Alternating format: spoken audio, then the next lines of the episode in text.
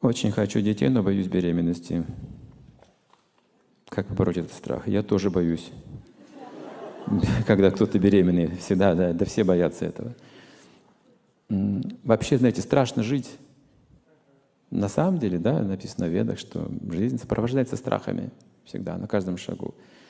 Идем ли мы в школу или вступаем в брак, всегда есть какое-то опасение, что из этого получится. Живем и переходим дорогу, болеем иногда, годы идут, враги появляются, друзья, разные вещи. Всегда, всегда какое-то напряжение сохраняется. Что могу сказать? Пожалуйста, сосредоточьтесь на осознании своего долга, страх уйдет. Один моряк рассказал это. Когда он пошел в первый рейс, он не ожидал, что, что такое шторм, он не, мог, не представлял раньше просто. Он попал в шторм. Ну, там вся команда, это судно какое-то там грузовое, не знаю, рабочее. И он пристегнулся там к мачте какой-то, к поручню, он был в страхе страшном, и еще и вот эта морская болезнь, это был ужас для него, что с судом творилось, эти вот пятиэтажные волны, и вот это все жуткая стихия. Он чуть с ума не сошел.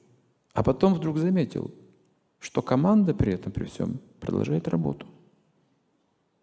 Никто не обращает внимания. Когда он это заметил, другие тоже заметили, что он как бы очухался. И кто-то его просто пнул ногой говорит, что тут развалился, помогай.